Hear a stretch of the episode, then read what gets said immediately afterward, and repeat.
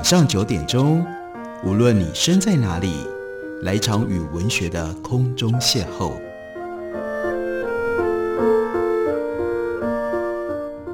杨照谈书，邀您一同遨游文学世界，认识古今中外的经典之作。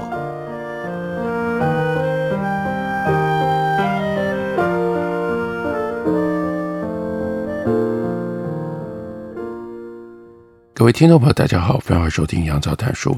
本节目以台北广播电台 FM 九三点一，每个星期一到星期五晚上九点为大家播出。我是杨照，在今天的节目当中要为大家介绍的，这是麦田出版的新书，从英文翻译过来的，作者是应该有一些听众朋友知道熟悉的 John Berger。John Berger 他最有名的书是《观看的方式》，那现在已经变成了探索。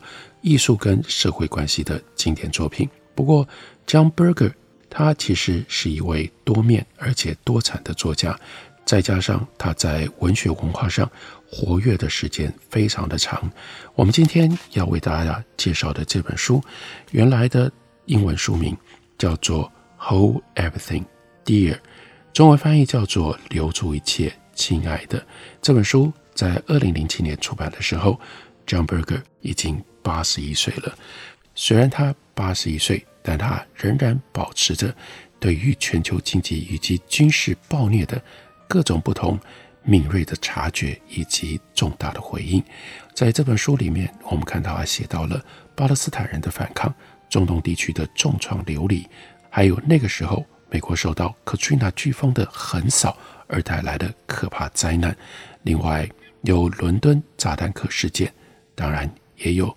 稍微早一点的九一一事件，他借由这样一种带有诗意的文字，探讨贫困和失去自由的痛苦，以及深层的绝望，也谈论了艺术跟政治抵抗的连结，带领我们去探索魏书记的个人选择、遭遇、启蒙、牺牲、欲望、悲痛和记忆。他对于那个时候巴勒斯坦人的反抗，投注了非常高度的同情。他的写法是一开头，他问我怎么还活着，我会告诉你，我还活着是因为这个时候死亡暂时缺货。这句话是一边笑一边说出来的。在这世界的遥远彼端，一个渴望常态、渴望平凡生活的彼端，那就是在巴勒斯坦。不论你走到哪里，即便是偏僻的荒野，都会发现自己置身瓦砾堆当中。你得要小心谨慎地跳出一条路，穿过瓦砾堆，绕过瓦砾堆，越过瓦砾堆。在某一个检查哨的附近，有几座温室。如今没有任何的卡车可以沿着任何的街道抵达那里，去和任何人碰面。那些瓦砾堆是房舍和道路的残骸，是日常生活的碎片。在过去五十年里，几乎没有一个巴勒斯坦的家庭不曾被迫逃离某一个地方。同样的，也几乎没有一座巴勒斯坦的城镇，它的建筑能够逃离被占领军定期铲平的命运。除了房舍道路的瓦礫堆，另外有语言的瓦礫堆。在语言的瓦礫堆里，房舍什么都不是，它的意义已经被摧毁殆尽。恶名昭彰的以色列国防军，实际上已经变成了一支占领军，就如同塞迪欧·阿尼。这位勇敢可敬的以色列拒战者，他们拒绝为以色列军队服役。他所写的，这支军队的存在不是为了保卫以色列公民的安全，而是为了要继续窃取巴勒斯坦的土地。那些瓦砾堆也是严肃警语的瓦砾堆，没有人在乎的严肃警语。联合国决议案以及海牙国际法庭都曾经提出谴责。认定巴勒斯坦领地上的以色列屯垦区建筑以及新建隔离围墙的举动都是违法的。然而，占领和围墙依然持续。月复一月，以色列国防军不断地违反规定，越过占领区，紧勒住巴勒斯坦的景象。月复一月，越勒越紧。这样违反规定、勒掐对手景象的行为铺天盖地，包括地理的。经济的、民政的以及军事的，所有这一切全都清清楚楚。这不是发生在地球上某一个被战争封锁的遥远角落。每一个富有国家的外交部都正注视着他们，但没有一个国家采取行动去阻止这种不法的行为。一名巴勒斯坦的母亲后面跟着一个拖着催泪瓦斯枪的以色列国防军。这位母亲在某一个检查哨上说：“对我们而言，西方社会的沉默比子弹更坏。”他对在他身边的装甲车点了点头，表示比那些装甲车的子弹还要更坏。口头上的公理原则跟实际面的权力层次之间，历来总是隔着一道鸿沟，也许永远都会如此。往往口头上的宣称都是夸大的。然而，在这里，情况正好相反。那些宣言远比实际的事件微不足道。发生在这里的事件，是彻底的想要毁灭一支民族，毁灭一个被承认的国家。面对这样的毁灭行为，有的只是一些微不足道的话语，以及逃避的沉默。对巴勒斯坦人而言，有一个字词还没有瓦解，那叫做 Nakba，意思是大灾难，指的是。一九四八年，有七十万的巴勒斯坦人被迫移往他乡。诗人达维什说：“我们的国家是一堆话语，说了又说，说了又说，且让我将道路一建在坚石之上。” n a b a 已经变成了四代人流传共享的一个名字，而它之所以持续这么久，那是因为他所指称的那个族裔清洗行动，至今仍不被大多数的以色列还有。西方人承认，在这样的背景下，一些诚实正直却也饱受迫害的以色列新兴历史学家，他们的勇敢作品是最为重要的，因为在他们抛砖之下，这场灾难或许最终能够得到官方的承认，把那个不幸的名字 Naba 还原成为一个字词，无论它是多么悲剧性的一个字词。这里的人熟悉每一种瓦砾堆，包括。字词的瓦礫堆，我们很容易忘记这场悲剧的地理规模，而它的规模，这是这场悲剧的一部分。整个西岸连同加萨走廊，比克里特岛的面积还要小。巴勒斯坦人来自于克里特岛，那是在史前时期。这里的人口有三百五十万，却是克里特岛人口的八倍，却是克里特岛人口的六倍，而且以色列人。正在有系统的逐日缩减这块地区的面积，城镇过度拥挤的情况越来越严重，而乡间筑起了越来越长的篱笆，越来越难以进入。屯垦区扩张新建，专为屯垦镇新建的高速公路禁止巴勒斯坦人通行，把旧日的道路变成了死巷，检查哨和曲折迂回的证件管控。严重缩减了巴勒斯坦人旅行的机会，甚至连在残存的巴勒斯坦领地里内部旅行都不太可能。有许多人根本走不到方圆二十公里以外的世界。围墙把一个个角落圈起来、切断，完成了之后，这些围墙将偷走巴勒斯坦残余土地的十分之一，把乡间划为一块块碎裂的区域，把巴勒斯坦人相互隔离。这样做的目的，就是相当于要把克里特岛分成十几座小岛。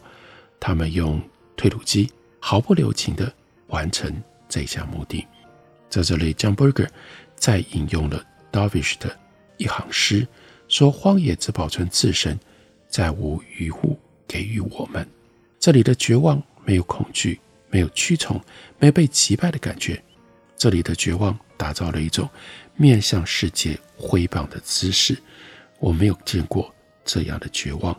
他可能透过一名年轻男子加入伊斯兰圣战组织来展现，可能透过一名老太太从她仅存的牙齿当中发出的记忆跟呢喃来展现，也可能透过一名十一岁的女孩的微笑来展现。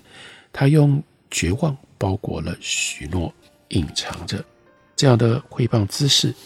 那是怎么来的呢？听着，难民营的一处巷角里，有三个男孩蹲在地上玩弹珠。这个难民营有很多人的故乡，是 Haifa。这些男孩他们熟练的用拇指轻弹弹珠，就一根拇指，身体上的其他部位完全不动。这样的灵巧敏捷，那是因为他们从小就习惯生活在非常狭窄的紧迫空间当中。沿着小巷走下去，这巷子比任何旅馆的走廊都要来得窄。在大约三公尺的地方，有一家小店，卖一些二手脚踏车的零件。所有的手把全部排挂在第一个吊架上，第二个吊架上是后轮，第三个吊架是车座。如果不是这样整整齐齐的摆好，每一件看起来都像是没把卖钱的垃圾。但他们被排好了，因为他们是要卖的。小店的对面是一栋装了铁门的矮房子。墙上写着：“这座难民营的子宫每天孕生出一场革命。”一名老师跟他的妹妹住在铁门后面的两个房间里。他指着那层楼的另外一个房间，大概两个浴缸大小，天花板跟墙壁都已经倒塌。他说：“那是我出生的房间。”回到他现在住的房间，他指着一张镀金相框里的照片。照片挂在墙上，旁边是阿拉法特，他裹着 keffiyeh，也就是三角头巾的预兆。他就说，相框里的照片是我父亲年轻的时候在海法所拍的。有同事跟我说，他看起来很像 p a s t e n a 那个俄国诗人，你觉得呢？他有心脏病，那巴要了我父亲的命，他就死在这个房间里。那一年我十二岁。再看一下，在脚踏车零件店对面那栋铁门矮房子的另外一端，距离在巷尾玩弹珠的男孩大概八步的位置，有一块一公尺见方的空地，长了一丛茉莉。那天开了两朵白花，因为那是十一月。茉莉丛根部附近有十几个矿泉水的塑胶空罐，都是从巷子里丢过来的。这个。难民营里的居民至少有六成失业，难民营同时也就是贫民窟。John Berger 用这种方法，悲伤但是又含着抗议愤怒，描述巴勒斯坦的状况。我们休息一会儿，等我回来继续聊。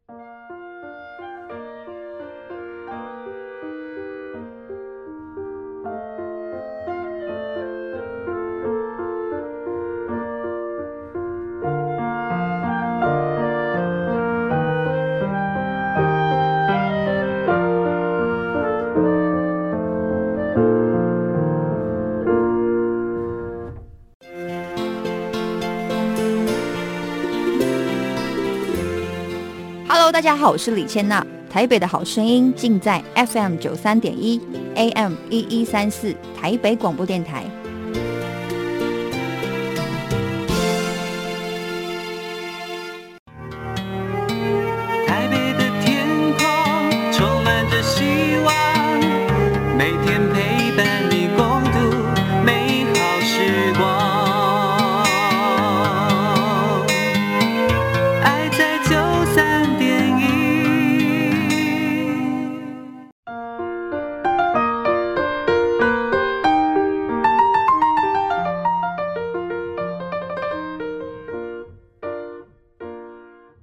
感谢您继续收听《杨照谈书》。本节目以台北广播电台 FM 九三点一，每个星期一到星期五晚上九点为大家播出到九点半。今天为大家介绍的这本书，作者是 John Berger，他是一九二六年出生，到二零一七年去世。这本书是 John Berger 八十一岁的时候，他所出版的一本关于当前时局他的感怀，来自于他的抗议，一直到晚年，John Berger 仍然保持了。他对于社会的一种深切的关怀，并且他一直不断地用他非常敏锐的观看的方式，以及带有高度文学性的散文笔法，来呈现他所关心的议题。这本书的中文书名叫做《留住一切，亲爱的》。我们来看一下，他这样感叹着：“他说，我想至少应该要为今天的痛苦说一点什么。”消费主义已经成为这个星球最强大也最具有侵略性的意识形态。他开始想要说服我们，痛苦是一种意外，我们可以替痛苦买保险，那就是他冷酷无情的逻辑基础。当然，每一个人都知道，痛苦是人生无法根除的痼疾，每个人也都想要忘了这一点，或让它看起来没有那么样的绝对。各种失乐园的神话都是企图把世间的痛苦相对化，发明地狱也是如此。类似的努力还包括牺牲，还有很久很久之后的宽恕。我们甚至可以说，人生为何是痛苦的这一个疑问，就是哲学的起源。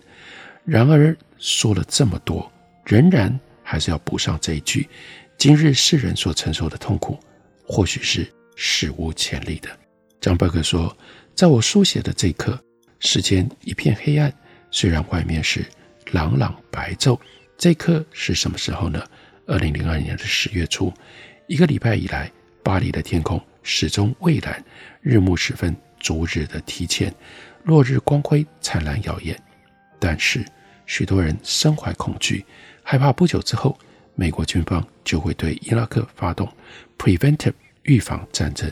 事实上，二零零三年。美国也的确就发动了这场战争，而看在张伯格的眼中，那是要让美国石油公司的黑手可以伸得更长，确保石油供应无虞。更多人希望能够避免这场战争，情势暧昧不明，在决策宣达和秘密盘算之间悬荡着。与此同时，谎言进出，为发射飞弹铺好了道路。他说：“我在这羞耻的黑暗之夜。”振笔书写，羞耻的黑暗之夜，就是现实当中他无法忍受、他看不惯的。而一辈子，John Berger 一直不断地用这种方式振笔直书。他说：“这羞耻并非个人的罪恶，我所理解的羞耻是一种情感累数，它会日积月累侵蚀掉我们怀抱希望的能力，会阻碍我们往前看。于是我们低头紧盯着双脚，我们的眼光。”就只看到接下来的一小步。世界各地的人，尽管生活条件斐然殊异，但都会自己问：我们究竟身在何方？这是一个历史的问题，而不是一个地理的问题。我们正在经历了什么？我们会被带到哪里去？我们又失落了什么？少了貌似真实的愿景，未来应该怎么办？我们为什么丧失了超越此生的视野？我们为什么？越来越变得眼光短浅呢？才识丰富的专家们振振有词回答：“哦，全球化；哦，现代主义；哦，全球化；哦，后现代主义；哦，传播通讯革命、经济自由主义等等。”但这些，江伯格说，都是一些 tautology 循环论证跟推脱之词。对于我们到底身在何方这个恼人至极的问题，专家只敢嗯说。Nowhere，哪里也不在。何为明白表示，我们正生活在有史以来最暴虐、混乱的时代，因为没有一个地方可以幸免。这场暴虐的本质很难琢磨，因为它的权力结构，从前两百大跨国企业到美国五角大厦，都包括在内，环环相扣又四方漫射，既独裁自大又无名无姓，既无所不在又无一定所。他从境外施展他的暴虐，这里的境外不是指财政法律的术语，而指的是超出任何政治掌控的地方。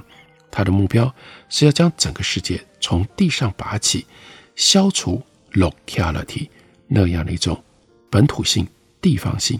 他的意识形态策略是暗中侵蚀了这个明明就存在的真实的世界，直到每一项事物都崩解成为虚拟的版本，然后。这个虚拟的国度会出现源源不绝的利润之泉，那就是这个新时代的暴君他所恪守的信条。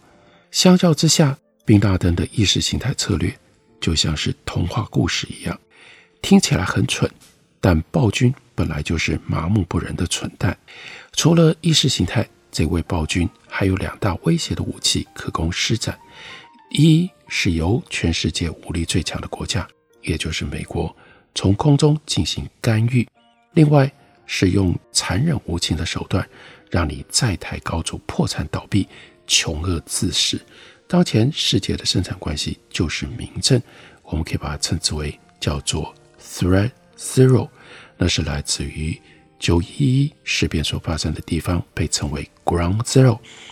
Threat Zero，那就是一无所有的威胁，让你变成零，一无所有，用这种方式来威胁你，让你乖乖的就范。修辞源自于这样的争辩。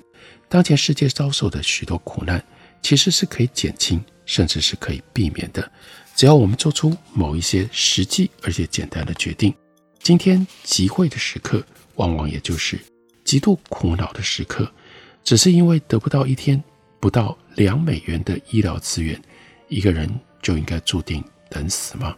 这是在二零零一年七月，世界卫生组织的总干事向世人所提出来的质问。他说的是蔓延在非洲跟其他地区的艾滋病。据估计，从那个时候往后十八年，这项疾病。会夺走六千八百万条的人命，这是生活在当今现实的痛苦。对于未来事件的分析跟预测，多半是在个别的专业领域当中进行，经济学、政治学、媒体研究、公共卫生、生态学、国防、犯罪学、教育等等。这当然是可以理解的。然而，这些独立领域，大家难道可以忽略他们是彼此接连的？他们共同组成了我们生活的真实世界。人类的苦难来自于分门别类的错误，而人类同时也就承受了这些苦难，无法分割。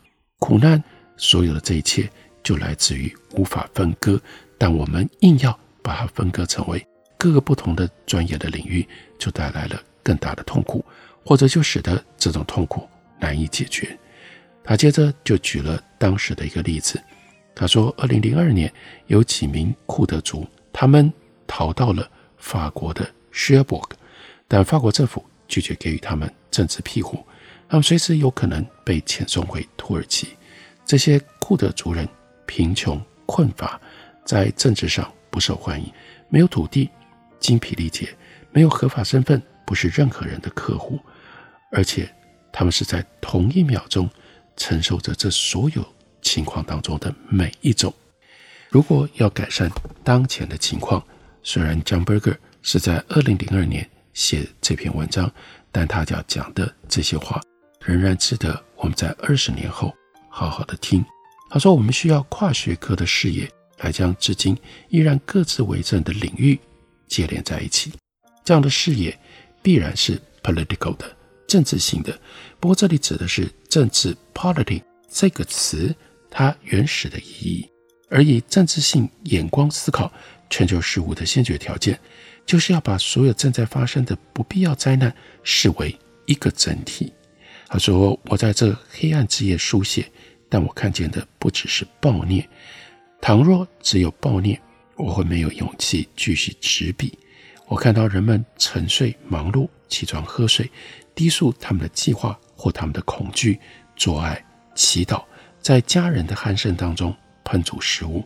在巴格达，在芝加哥，我看到糕点师傅在德黑兰工作，被当作盗匪的萨丁尼亚牧羊人在羊圈旁边小睡。我看到柏林腓特烈森林区一名男子穿着睡裤，拿着啤酒读着海德格，他有一双无产阶级的手。我看到一艘。非法移民的小船停在西班牙亚利康特的海岸附近。我看到非洲玛丽一名母亲正摇着婴儿入睡，她的名字叫做阿雅，意思是诞生在星期五。我看到克布尔的废墟，一名男子正在返家的途中。